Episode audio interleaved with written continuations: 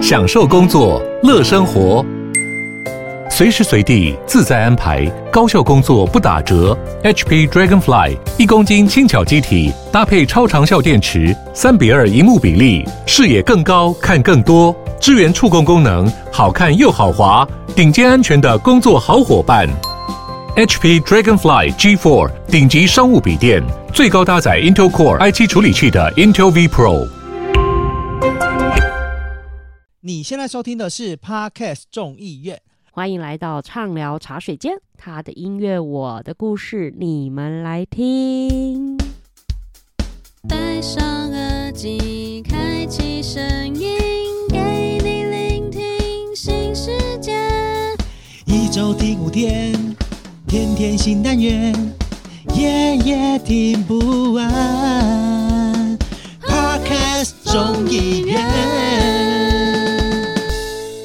我是苦命到永远不能请假的 CoFi。哎，我是忙到不能没有神队友的零零七呀。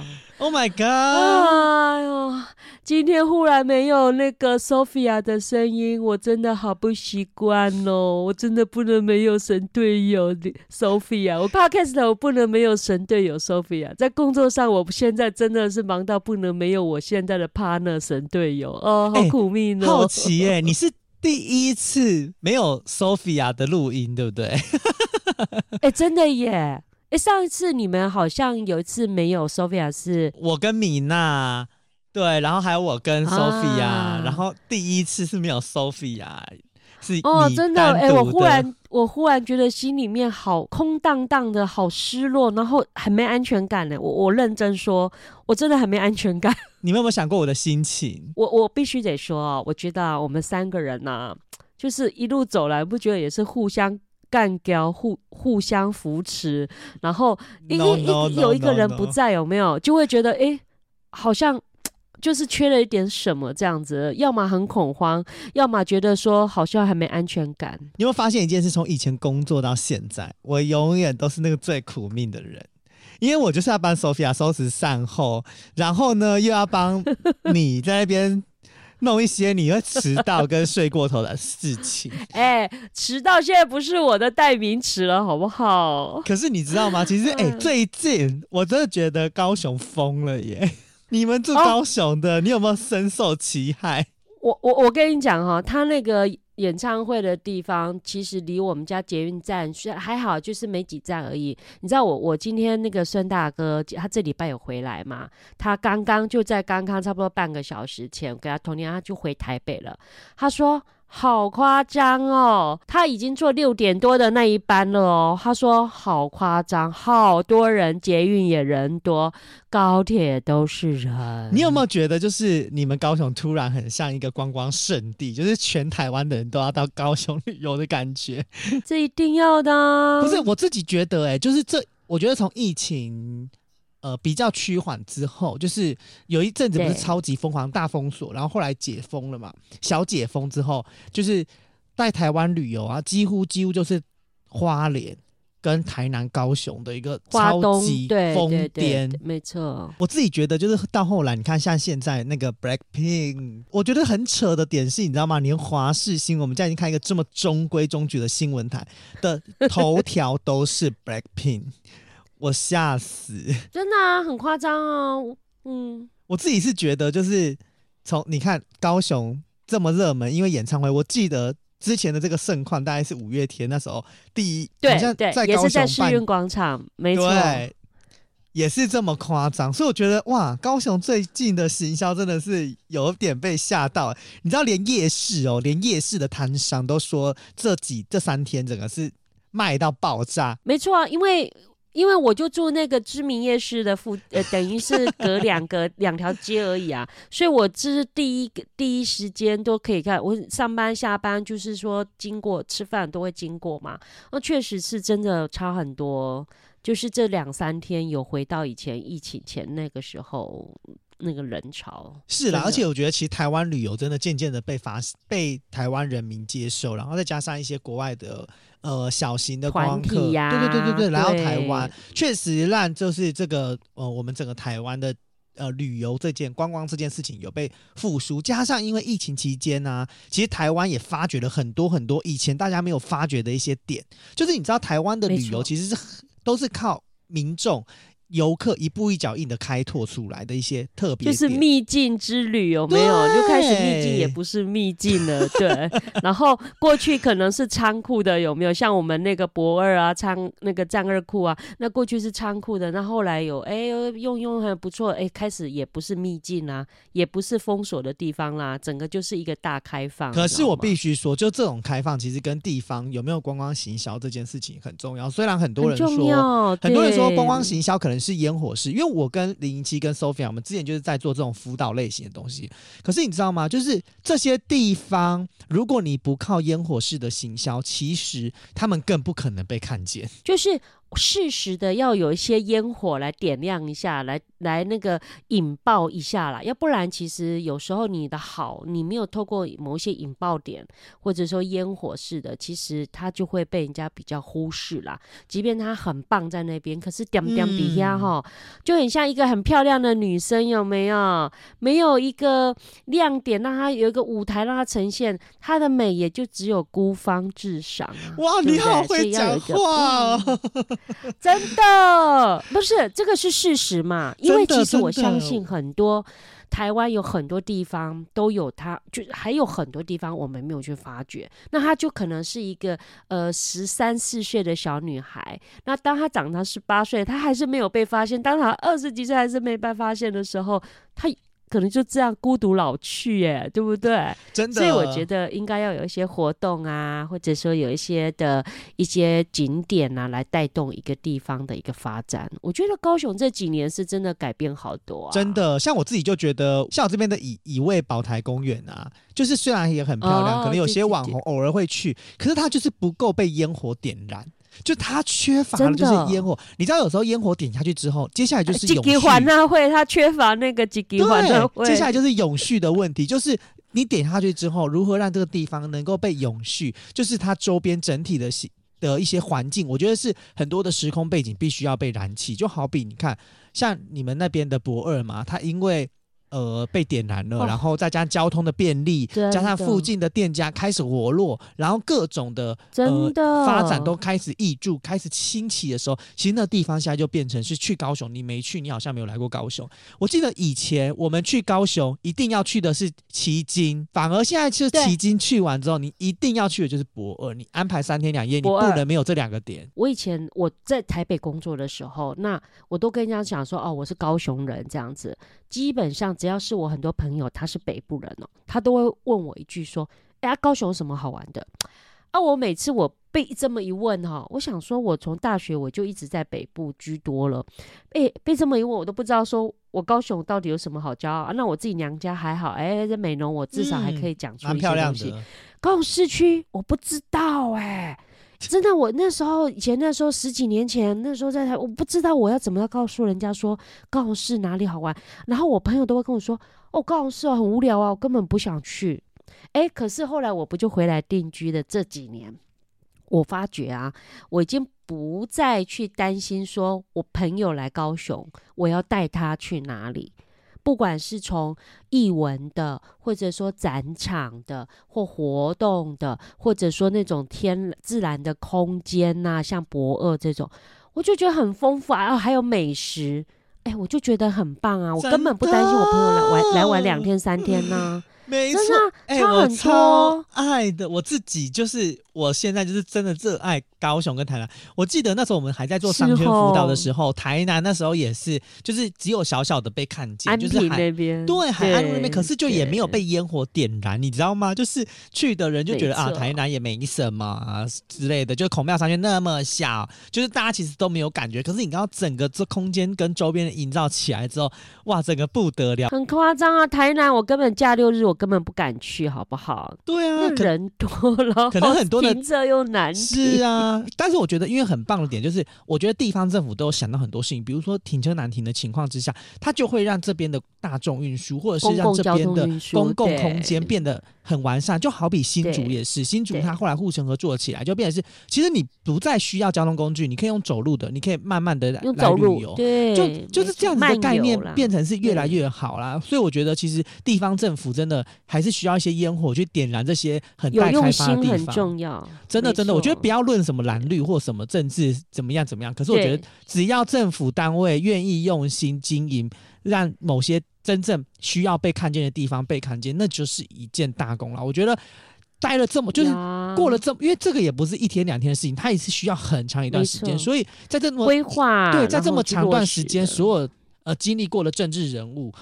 不管是什么层级的，其实他都是对这块土地是有一点点功劳的。我觉得，毕竟就是大家还是爱着台湾这块宝岛土地的。就是我觉得台湾已经越来越棒，就是越来越值得国外的人来台湾。我们可以介绍他非常多旅游的景点，从北到南，超多景点可以跟大家来一起介绍。真的，你你你知道吗？我跟你分享两个，就是我呃之前呢、啊，因为我小姑在美国嘛，之前她回来高雄啊，她自己在南部读大学研究所。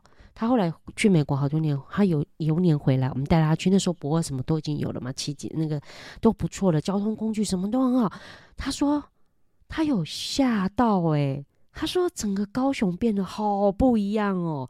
然后最近也是有亲戚从美国回来，他就这样子从北玩到南哦，这样东部，他也说。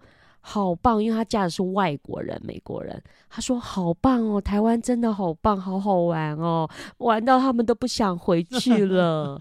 所以我觉得真的我们要好好珍惜耶。没错，没错。可是你知道聊到高雄这件事情，其实你知道吗？对于很多人去高雄旅游啊，除了 Blackpink 这件事情之外，其实高雄每一年都还有一些一件盛大、很盛大、很盛大、超盛大、盛大到就像是宜兰的。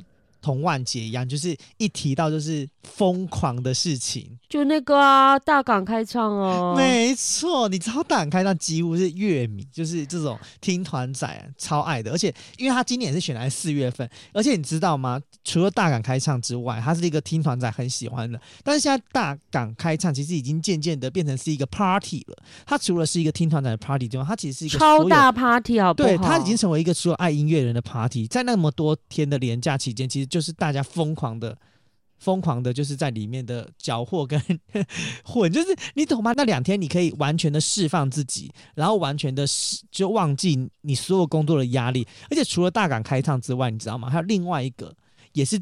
这几年也是整个夯爆，也是听团仔的热爱。台湾季，它是在屏东县政府举办的，而且今年已经迈入第三年。然后它今年会是在清明连假四月一号到四月三号，哦，对，就是在垦丁那个地方，你知道吗？你如果说屏东，我就有印象啊。对，okay，而且你知道吗？每年哦，就至少会有十十多万的游客一起在。垦丁这边来朝圣，我觉得以前不是都会有，那就是以前那个这些听团啊、乐团的，都是在北台湾，你还记得吗？什么共寮音乐季啊，什么春娜春娜，对，现在反而都往中南部去，你知道为什么吗？我自己合理的觉得，因为中南部比较不会下雨，你知道这种活动最怕就是落雨天。我们高雄已经就顾不落后啊，你知道不？我我已经觉得说我快要被晒干了。所以我才觉得，就是我觉得这个这个活动才会才会有一点渐渐往中南部去。加上，其实我必须凭良心说，就是站在一个凭良心讲的立场，就是你知道贡寮海洋音乐季附近其实很无聊，可是你知道吗？比如说像是这种垦丁的这个台湾季，或者是高雄的大港开唱，其实周边高雄的大港对都非常的好玩，吃方便，交通方便，景点多，什么都方便。你知道贡寮，你知道贡寮现在就是很麻烦啦、啊。然后你知道只要过只要。就是濒临假日，国五就大塞车，然后干嘛有的没的，其实反而会让大家消减这件事情。加上还有一个点，就是你不觉得吗？常常这种音乐季都会变成是毒品 party。其实我我其实没有很爱去参加这个，我就是有，我觉得我就是有这种顾虑，哎，我会觉得说，对，可是你不觉得？就是我觉得有点被污名化，就是他们并没有罪过，反而是那些。坏的、不好的人在里面搅和，老鼠屎打坏一锅粥。对，然后就变成是，其实大家对于这个活动就会觉得说啊，好像比较不好。那反而是大港开唱，或者是像这个呃屏东的这个呃台湾季，或者是这几年也被流行开发起来的叫做呃我们桃园的铁玫瑰音乐节。所以我就觉得说，其实现在越来越多这样子的活动开始走比较清新的这个路线，但是又是很多听团仔。可以聚集的地方，我觉得反而让那样的形象有一点微微的扭转。所以我希望，其实台湾这样这么好、这么棒，一个这么有音乐发展的这个宝岛，像这样子的活动，真的可以多办一些。像我们，像我们去年在我们一位公园办了一个叫做客家客家什么宝台什么音乐季，嗯、我反而。像我今年我就要，因为我接下来就是在过呃下个礼拜，我就要跟我们的区长来开会讨论这件事情，就是因为我们区长也觉得我一些年轻的想法啊，我就觉得其实真的好适合在这个我们那个乙未公园的大广场办一场音乐季。林林清你觉得如何？好，好，如果办的话，我就去参加，有没有？真的啊，我就我就希望能够注入一些年轻的活力，在这样子一个很棒很有历史的建筑物里面。对啊，尤其客家文化元素，而且你知道吗？呃，像你刚刚讲那么多，不管什么音乐季、什么季，包括我们大港，我发觉有很多的现在台面上很多的乐团都是默默的从这些的音乐季的那个活动里面窜出来的哦，包括你刚刚讲的客家的很多乐团，也都是从一些活动里面这样慢慢经营、慢慢经营窜出来的。哦，你会发觉。哎、欸，这些乐团的歌其实很好听哎，就像我刚刚讲的，他可能只是没被发掘，你知道吗？或者没有被去点燃，没有去把它包装一下。要不然你仔细听他的歌，我会发觉天哪，他比有些歌手或比有些乐团还好听，歌词也写得好，音乐也写得好。对，连我这个年纪哦，连我这个年纪，我都会觉得说，哇哦，有惊艳到，你知道吗？很多不管是客家的或台语的。嗯，或者说国语的，更不用说，是啊，我都觉得我有惊艳到哎、欸。所以你看，像今年在四月一号到四月二号啊，他在博尔特区就是继续办这个大港音乐季嘛。这一次其实、欸、我会去，我会去。他们哎、欸，你去什么？你买不到票了好吗？他票已经爆，已经买不到了。没有啊，我至少在周边呐、啊，我去感受一下大港开唱的音乐、那个，没错，那种你刚刚讲的嘛，很自在，是、啊，对不对？很开心，想吃想喝，反正它场域很大。那我要看海就看海，我要逛市集逛市集，我觉得这样就很棒啊。对，我觉得好的点就在这，就是如果你有周边环境一起被营造起来，那个感觉其实你不管是不是买票进场的，或者是你是在周边的，或者是你只是去感受那个氛围，无所谓、啊，其实都是。很棒的，反而就就是不会被限制在一个空间。但是你知道吗？像今年大港音乐节，一个空间没错，他们有十大主舞台区哦，所以邀邀集来的其实有非常几百组的国内表演团体，从那种真的很冷门的，或者是可能是学生团，但是他们的歌很好，有一个梦，或者是等等的，其实。这就是那些所有不是线上音乐人的舞台，反而是热爱音乐人的一个平台。他们就像零零七刚刚讲到的，他可能就在一个可能第十号舞台，或者是比较小型的舞台，被经纪公司、被唱片公司给发掘，不发现啦，他就不会孤芳自赏了。像我自己觉得，我我自己印象非常非常非常深刻的这个团叫做怕胖团，我不知道零零七你有没有听过？我跟你说，因为。你知道吗？我们身材微胖嘛，对不对？我那时候刚开始看那个新闻的时候，怕胖团，我想说是在讲减肥这件事情嘛，就是说现在不是有些很多人的团体有没有都会在讲说哦要怎么减肥，都会有个团体嘛什么的，好知识的交流啊，或者脸书啊什么的。我那时候想说哦，我就去，我就后来就点进了解一下，哦，原来他是一个乐团，然后我就去听，你知道吗？我觉得他那一首。我对怕胖团就是第一首歌，就是他那一首叫做《鱼》，因为我自己是双鱼座，你知道吗？所以我又以为是怕胖，就是胖在讲肥胖，那我就点进去，然后点进去之后听到这个，哎，看到鱼，我就直觉了，你知道吗？我跟他，我我跟跟大家分享，我真的有整个惊艳到。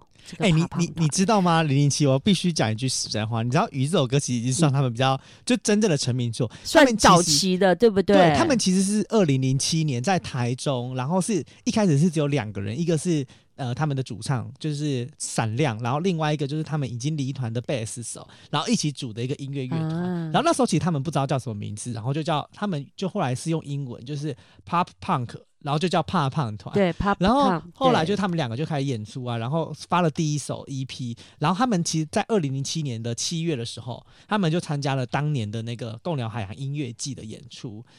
然后之后呢，隔年就是加入了那个。加入了他们的鼓手保罗，然后也也参加了就是呃共鸟海音乐季，然后在这一年，在二零零八年，他们拿到了海洋之星的这个荣耀，所以他们其实真正红的时候，算是在海洋之星十六年了耶。对，所以后来在他们就二零零九年的春呐，他们也有开始就是进行表演，就参加类似这种像二零零九年的春呐，二零一零年的春呐，然后在这样子的一个这种乐团型的呃演唱会里面，他们都拿到了非常非常多的奖跟。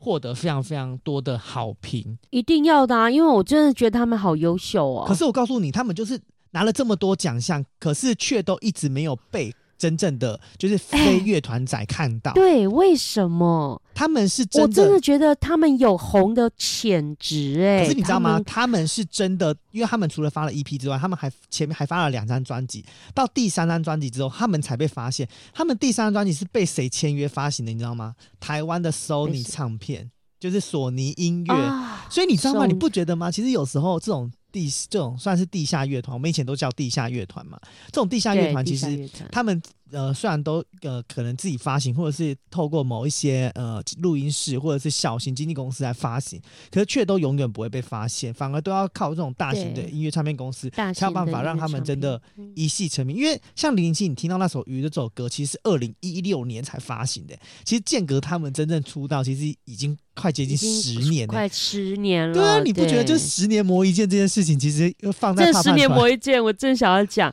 而且你知道他鱼这首，我有被他 MV 惊艳吓到，哎，我觉得好用心哦。没错，不管是整个画面的呈现，还有整个就是说，呃，透过 MV 要传达故事的一个呈现，我觉得真的太棒了，很有国际感了，你知道吗？就是真的那个水准真的很够，我很推。怕胖团也很推鱼。其实后来他 Sony 帮他们发行第三张专辑之后，后面的歌曲全部都又不是 Sony 发行的，后来的歌曲也都非常好听。然后其实我个人，呃，如果对怕胖团有研究的朋友应该知道，他们中途其实就是他们最早出出席的那个贝斯手，后来就。离离团了，因为他后来去国外，就是他去国外念书，然后后来就同年就加入了他们这一个贝斯手是大宝。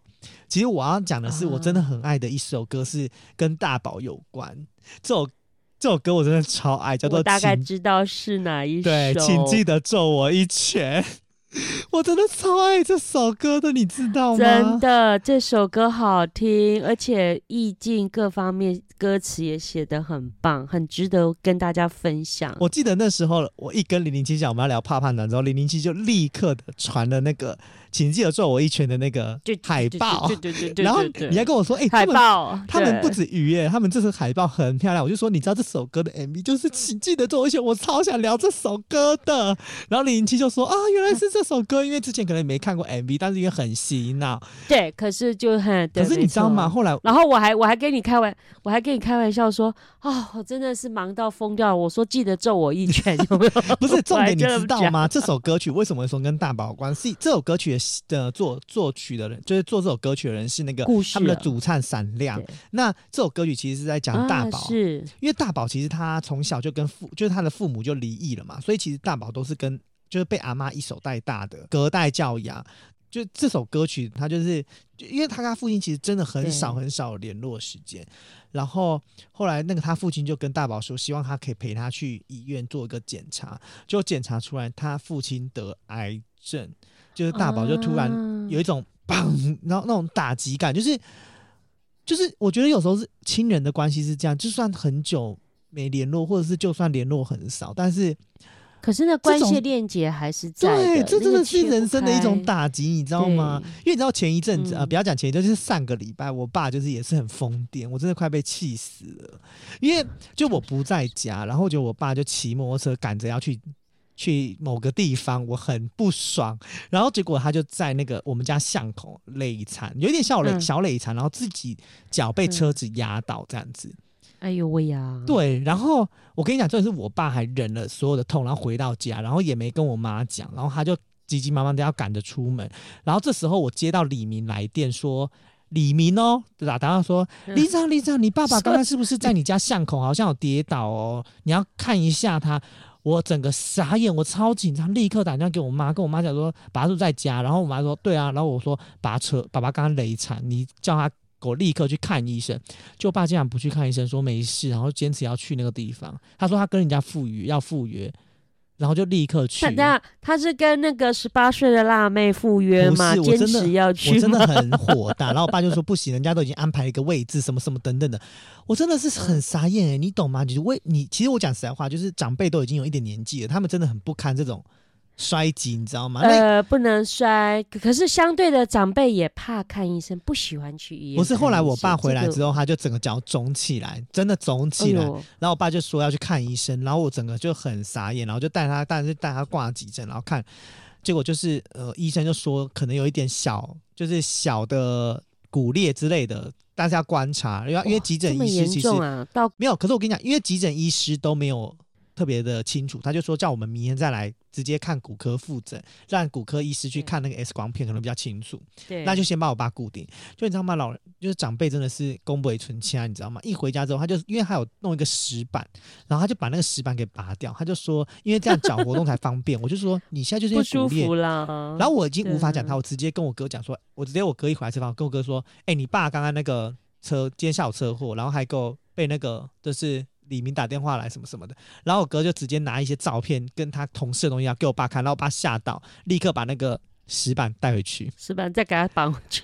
我真的是被我被气死，所以、欸、还是你哥有办法对付你爸，不像你那边叫叫叫叫叫一直骂骂骂骂，就你爸也不鸟你。对，我就是你哥聪明，不是，然后重点是用对方法，我就会讲说，其实有时候是这样，就是。你知道家人，家人就算不管是大病或小病，或是怎么样的一个小症状，其实对我们这种做子女来说，真的都是心中的一个砰一声。所以后来其实大宝后来陪他爸去治疗之后，他就是大宝，他跟就是就跟他爸爸，跟他爸爸就是开始变得比较熟悉。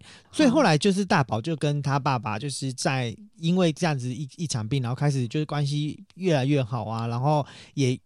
也比较像朋友的方式在生活着，我就觉得其实就在医院里面培养父子感，呃，就是小就是跟父亲的感情延续。可是，可是你自己看这首歌的歌词，你真的会觉得哇，有一点想哭哎、欸，你知道吗？因为你知道他自己，我很爱，就是大家都最有印象，就是因为生命有限，我们才感到喜悦，终究失去不如勇敢一点。走到世界尽头，我们一定会再见。请记得走我一圈。你不觉得很铿锵有力、简短吗？而且而且而且，你知道那个歌词吗？因为生命有限，我才感到喜悦。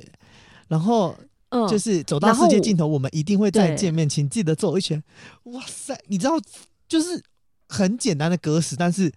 每一句话都砰砰砰，就是真的是。因为他的音乐，他的音乐也是让你有那个很重音乐的感觉，所以刚好，请记得走我一圈这样子。哦，没有，其实这首歌里面呢、啊，除了刚刚我们唱的这一段哦，其实我更喜欢他整首歌里面的最后一段，等于就是把。呃，不管是大宝在跟他父亲之间的那种情感的培养、延续，或者说像我们来看这首歌，我很喜欢他最后一段的那几句，就是“生命有限，我们只能走一遍。”啊，下一句更没有，下一句更棒，我觉得就是他说：“就算走错，也别觉得后悔。”然后呢？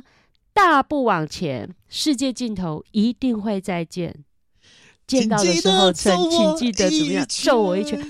对，所以我觉得我整首歌其实我更喜欢他在最后这一段的那一种呃表现，就是说，真的啊，我们生命谁会走两遍的？没有啊。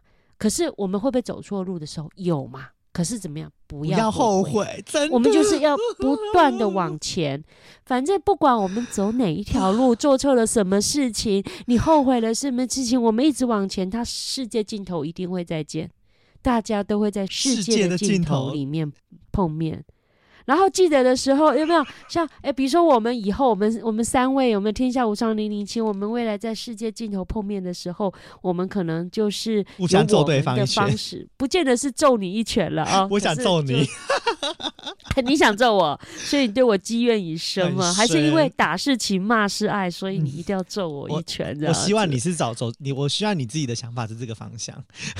OK 呀，OK 了。可是你知道聊到这件事情，我最近其实在看一一本书。你不要觉得我为什么那么文青，就是最近。对呀，你看这个里长当的挺悠哉的嘛，挺闲的嘛，还会看书了。不是啦，因为你知道吗？你就会觉得你自己要多增加一些知识性的、知识性的东西，很需要。对，因为我觉得有时候哈，就像录 Podcast 一样，我们常常会呃，对于有些事情上，我们其实走到了一段，会有点微微的。脑死就是没有办法吸收东西，所以在还能吸收的时候，其实我就是尽尽可能的小吸收一下。就最近就是这本书叫做《最后我会变成你吗？问号我的麻烦失智老爸加失智老爸教我的幸福必修课》。其实我很想要聊这本书，只有聊一个部分。哪一个部 分？就是我最近看到，你知道吗？我。我为了这个议题，我跟我朋友就是在聊天，uh. 然后聊到就是哭。为什么？就你的哭的点？对，我想问你一件事情，就是在这本书里面，其实也有提到，就是癌症跟失智症，你甘愿选哪一个？哇哦，这个好。好好沉重的那个选择哦！我先来讲。你如果问我说，呃，今天呃，最近我们我们常常晚呃到午餐晚餐都会问说要吃什么，这已经让我很痛苦的选择了。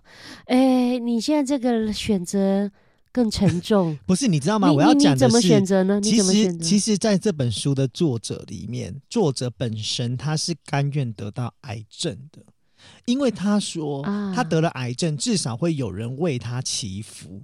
就是为为为了这个癌症的病人给祈福，但是如果你得了失智症，大家会不知道你怎么了，就是一开始已经不知道你怎么了，然后开始会觉得你是个怪人。你走在路上，你走在街上，大家就会觉得你是个怪人。可是如果你今天是得了癌症，你因为呃化疗或等等的在路边，大家觉得啊他是癌症病患啊，祝福他，希望他早日康复。可是如果你是个失智症，走在路上，大家就会觉得他是一个麻烦人物。而且他是一个怪人，也是，所以这是作者选择，因为这个作者是香港人。然后你知道吗？就是，呃，因为他这本书其实在讲的是失智症初期。因为我奶奶就不是我奶奶，我外婆，她是一个失智症患者。她、嗯、因为九二一大地震的关系，她整个人就是呃突然失智。然后她的，因为她左右邻居全部人都往生了，走了，然后她突然想要回到那个大家都还在的时候，所以她是突然性的失智，然后突然一个年纪就降到很。很很前面去，就几乎是忘记了我们。所以其实我是真的有跟失智症患者相处过，就失智症家属，我等于是失智症患者的家属这样。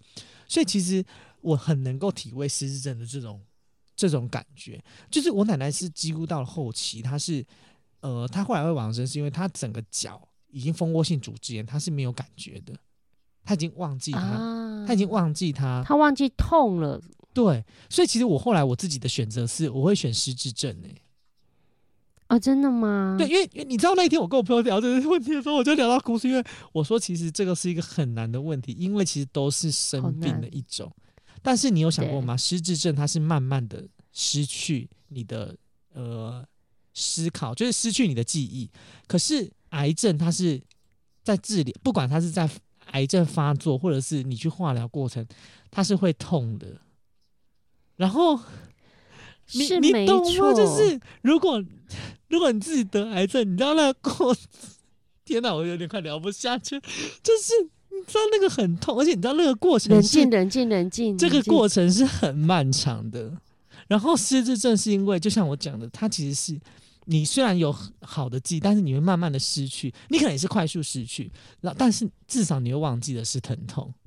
所以你知道我自己的那时候给我自己的想法是，我觉得如果我们既然都可以开心快乐的过每一天，就算我们的记忆慢慢的失去，或者是快速的失去，忘记了很多事情，可是至少你在这段时间跟这些日子里面，你是快乐的，你是开心的。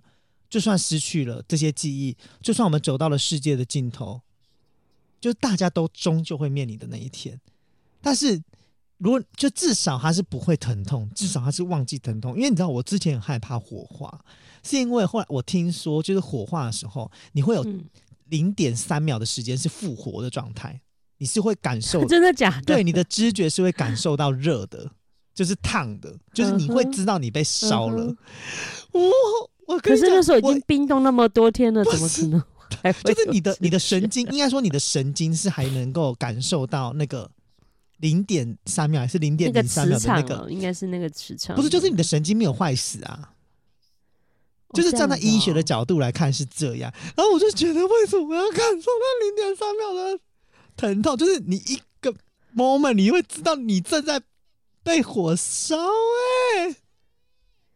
那那那怎么办呢？每，就是如果我们，我跟你讲，我讲句实话，如果我们今天人是不能灵魂出窍，我们人是没有。灵魂的这件事情，我们如果站在科学角度，就是人他终究面临一死，然后他死了，终究就是就是就是一个一具一具尸体，一个尸块，他就是看是火化还是干嘛。但是你能想象吗？如果我们今天没有灵魂出窍，然后大家会说什么啊啊，要烧了，要赶快出来什么之类的。可是你没有办法出窍，所以你是出不来的。然后你就在那里面零点三秒，你听到你的家人在呼喊，你听到，然后你发现你就是什么事情都不能做，你就是死了。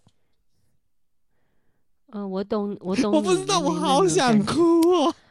可 可，我觉得讲这个，我我我觉得每次讲到这个，我都会觉得好沉重。讲到这个这个部分，因为我觉得，不管你选择，比如说是宁愿癌症或者宁愿失智者，那我导师我很客观的在讲这件事情。你你刚刚有问我说，嗯，我会选择哪一个？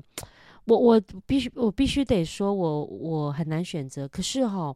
如果从一个所谓家属陪伴者的一个角度来看的话，我会觉得好像是选择癌症，因为我觉得啦，嗯，我们周边其实多多少少都有呃朋友或者说家人因为癌症走的，也有因为失智症，就是后来就真的很失智，然后后来就年长然后老化走的。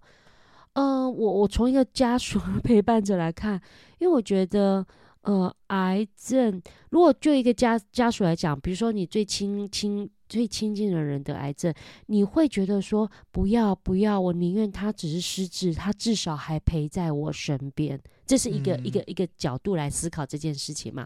因为你爱他，你不希望他再从你的生活中里面消失，所以我宁愿他只是失智，至少。我我还能够在他身边，他身边还有我，不会孤单。好，嗯、这个是从这个角度。那另外从另外一个角度说，今天如果是一个你亲爱的人，你的家人或者说你的爱人什么的，他是失智者，你知道，就照护者来讲，有时候好痛苦哦。你就是可能五年、十年，嗯，好，你假设五年、十年，你都要不断的去看到一个你曾经这么爱的人，然后忽视了你。你又不能忽视他，因为他是需要被照顾、被关心，点点点点等。可是你，你那个时间是很长的。可是癌症呢？以现在的一个医疗科技，虽然有些癌症可以可以复原，可是我讲的是说比较普遍性的癌症，它可能两年吧，啊、哦，两年、三年嘛。可是失智症，它可能。就五年、十年呢、啊？你是看到他慢慢、慢慢、慢慢，很多东西你会就一个陪伴照顾者来讲，你会觉得说，那个心里面哈那种压力哈，跟那种情感的那种压抑，好累。我我看到的啦，我看到的 我周边的，所以你真的很难选择。所以，所以你自己呢？你会，如果你今天是病患，你你会选择什么？如果病我是病患的话，是不是？嗯，嗯我觉得啦，哈，以我这种那种舍不得别人辛苦，或者说不好意思别人辛苦，我觉得我可能会选择那个癌症呢、欸。因为就像我刚刚讲的、啊，我比如说我，如果我哪一天我先生，比如说我是失智，哪一天我先生为了要照顾我，看着就是说。因为他为了要照顾我，可能很多事情还不能做，或者说呃之类的，或者他要我有我的情绪，要把我当小孩，这种等等等等等等。我觉得我害了他，我让他好累哦，而且这个累可能要五年、十年呢。而且这个最至少你得癌症这件事情，你到最后一刻，你就算走到世界尽头，到最后一刻，你的你是知道你家人对你的爱，而且你你家人也知道会好好告别，可以好好告别。哦，等，因为我前一阵子，你知道为什么？因为你你你讲这个，我真的很有感。我一个朋友很好很好，几十年的朋友，前一阵子，呃呃，他的太太刚因为癌症走了。我必须得说，也就这差不多这三年的事情，这两年多，他们有做好多积极的一些一些医疗的行为。这两三年我知道的是，最终是年前就是就年后啦，就是不敌病魔就走了。那这个过程当中，这两三年过程当中，我就是看到我的朋友，呃，跟他我们他们有个小孩嘛，一个女儿，呃，我那时候问我朋友说。怎么了？就是那时候他太太有点在弥留之际这样子。嗯、我说那小孩呢？因为小孩毕竟才高中生嘛。他说他们两个就常常会抱头痛哭啊。可是你我要讲的是后端，我要讲的 后端是什么？你知道吗？就是那个时候，呃，我朋友他有在留脸书的个习惯。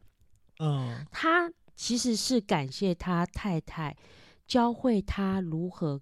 对一个人说谢谢、对不起，跟说出爱等等等等。欸、我几句我我我跟你讲，我那时候我看到我看到我我到时候那个文案的时候，我或许可以去抓他那，因为我觉得说，呃，因为我就劝他，因为因为你作为朋友，我们不能怎么样，你知道吗？真的，那我们我就告我告诉他一个一个概念。后来他弟弟跟我讲，因为他们那个告别式我们去办，办他弟弟跟我们也熟。他弟弟说，那时候不就弥留吗？就介于要不要放弃，就是你知道吗？就已经是已经确定是就没有办法了啦。然后，然后前一天的晚上，他弟弟从那时候他还不让他弟弟回高雄来帮忙这样子。他弟弟跟他讲了一句话，他说：“哥，放手吧。”你你懂吗？啊、哦，我我听到好打击。他弟弟跟我讲这件事情的时候，他他他，我那个朋友很压抑。这几年来，因为我常常有时候看到他，我知道他很压抑。然后他弟弟跟我讲说，当他前天晚上，呃，跟他哥哥打通这种电话的时候，他跟他哥说放手吧。他说他哥哥在电话中一直都很很很压抑、很坚强的大哭。大哭，我从来没有看过我这朋友大哭过，没有哦。当然告别式那天，可是有哭，可是没有到大。他弟弟跟我说，他那天晚上打电话给他哥的时候，跟他哥说，你要放手，因为我朋友这两三年花了好多时间、好多精力，要面对他太太，又要面对他女儿的成长，这都都好多，还有家庭、父母亲，因为父母亲看着自己的媳妇这样，他们也不好过啊，所以。我我会觉得说，啊，这个是因为一个癌症，就是家一个照护者、家人陪伴者的一个过程。那同样的，我也有朋友的妈妈是那个爸爸，都有啦，妈妈跟爸爸都有。我也有看到他们在照顾失智者家庭。呃，我跟你讲，那真的好多年了呢，好多年了。我朋友到现在也是每个礼拜都回去。帮他妈妈洗澡什么的情形也都越来越严重啊，然后他自己的兄弟姐妹也没办法去 cover 他很多事情啊，所以拖了好多年呢。你那你他又好好活着在那边呢，你懂吗？没错，所以，所以你那个两三年跟可能十年、五年、十年。那个精神的压力，哎、欸，你知道你你知道讲到癌症这件事情呢、啊，我就立刻的想到有一件事情，就是你知道前一阵子，因为我们里上就是帮大家就是呃跟市议员争取到了一笔经费，就是购买灭火器，就是让我们邻里都有灭火器可以比较安全，就是未来如果只要在公共区域发生的火灾，至少可以拿着灭火器，可以立可以及时的救火。但是这个及时救火当然是小火的部分，你真的发生了那种大火，其实也不是灭火器能够处理的，但是。至少可以早期发现、早期治、早期的预防这样子，所以后来我就争取灭火器。结果你知道有一个邻长，他就是很认真的，就因为我都希望领长可以带队，就是这个铃是你的，你就会知道哪些地方要装啊，哪些里面有要装什么的。然后就我有一个领长，他真的很认真，然后他有带我去装。然后其实我之前就知道他太太就是呃得癌症。然后他常常跟他儿子必须要轮流去照顾，那时候在医院的时候轮流去照顾。啊、然后后来因为后来因为出院了，所以他就比较多时间的来协助理想的事情。嗯、可是我其实一直有隐约的感受到他的那个，就跟您说的一样，就是压抑的那个情绪。很压抑啊，然后结果你知道吗？嗯、那一天我我记得我一直一直很记得，就是我们装灭火器的时间是三月十号那天礼拜五，因为我那一天下午早上装完之后，下午整个大中暑，几乎呈现一个没办法工作的状态。有这么热？哎、欸，我跟你讲，不是因为很很很忙，然后。很热，然后我一口水，水不是我跟你讲，我整路一口水都没喝，然后我早餐吃了两两个小小块的蛋饼，我就立刻出门，就是反正就很疯狂，然后连我妈都累到不行。重点是，你知道三月十号那天的上午，后来就是呃处理他就处理灭火器的事情，然后呃因为他那边有一只灭火器，就是好像误装了，然后那个住户有点不开心，所以我等于是也去按了那个住户，然后呃。请就是把那个住户的灭火器就处理好什么什么之类的，然后他也一直很对不起这件事情，说啊他的疏忽，可是我都说没关系没关系，就是呃就是呃反正下次要注意啊等等之类的，就是其实我没有要责怪他，结果你知道吗？当天他太太其实离开了啊。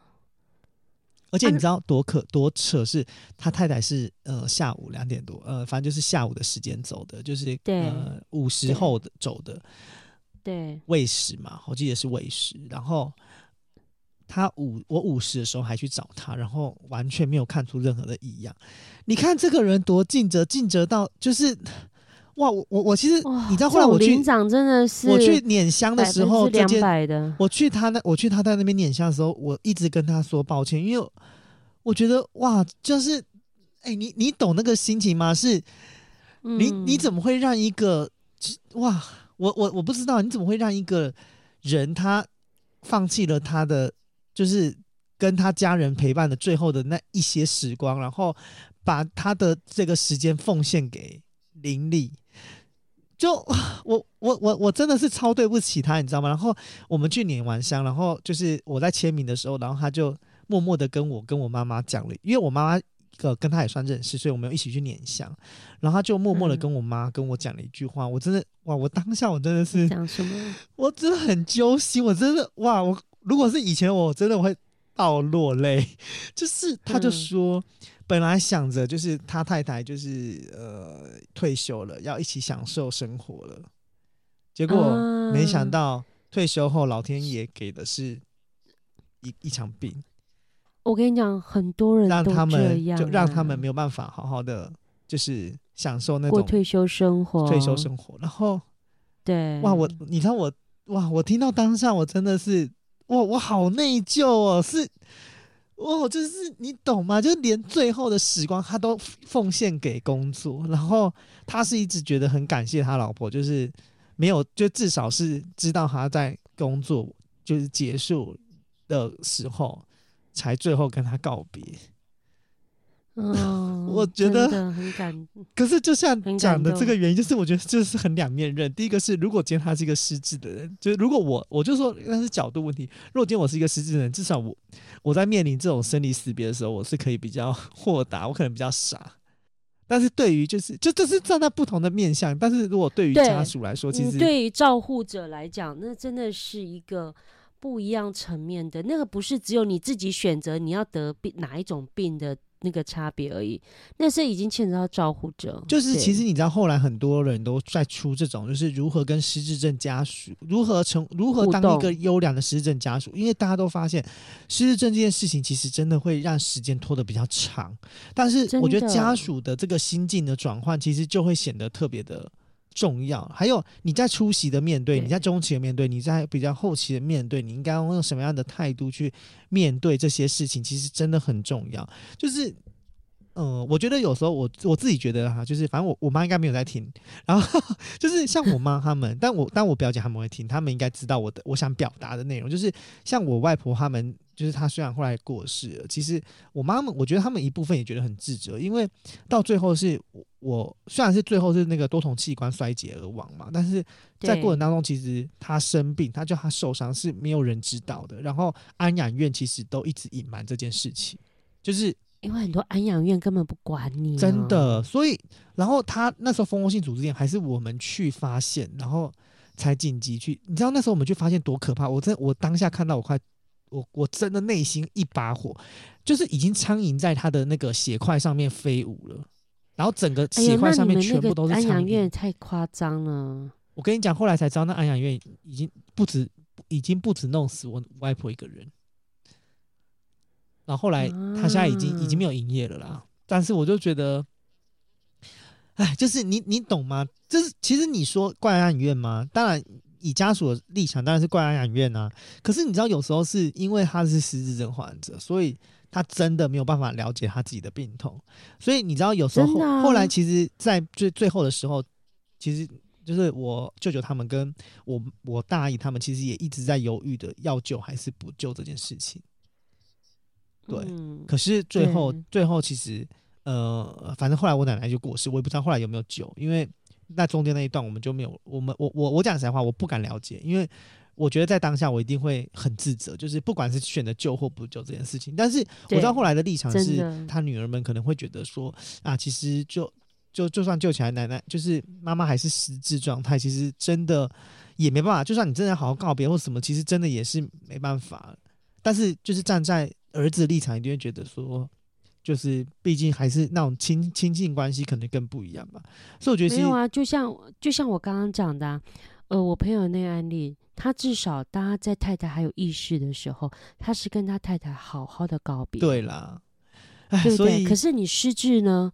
你你可能当他开始变化，除非他一发作，你就跟他好好的告别，你懂吗？除非他一发作，可是他可能会很火大，不是他会忘记，跟他告别什么？不是他会忘记，对对，因为他重点是他会忘记，或者等等。你就算告别也没有用，因为他会忘记呀。对呀。所以你说，你说哪要选哪一种呢？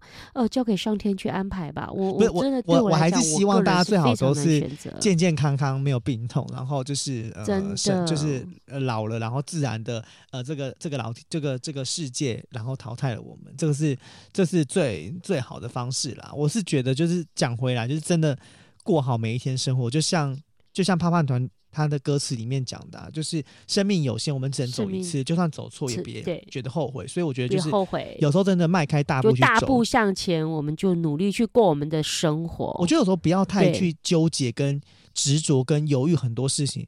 就是有时候我们太担心说会不会这样，然后怎么样怎么样。可是你知道吗？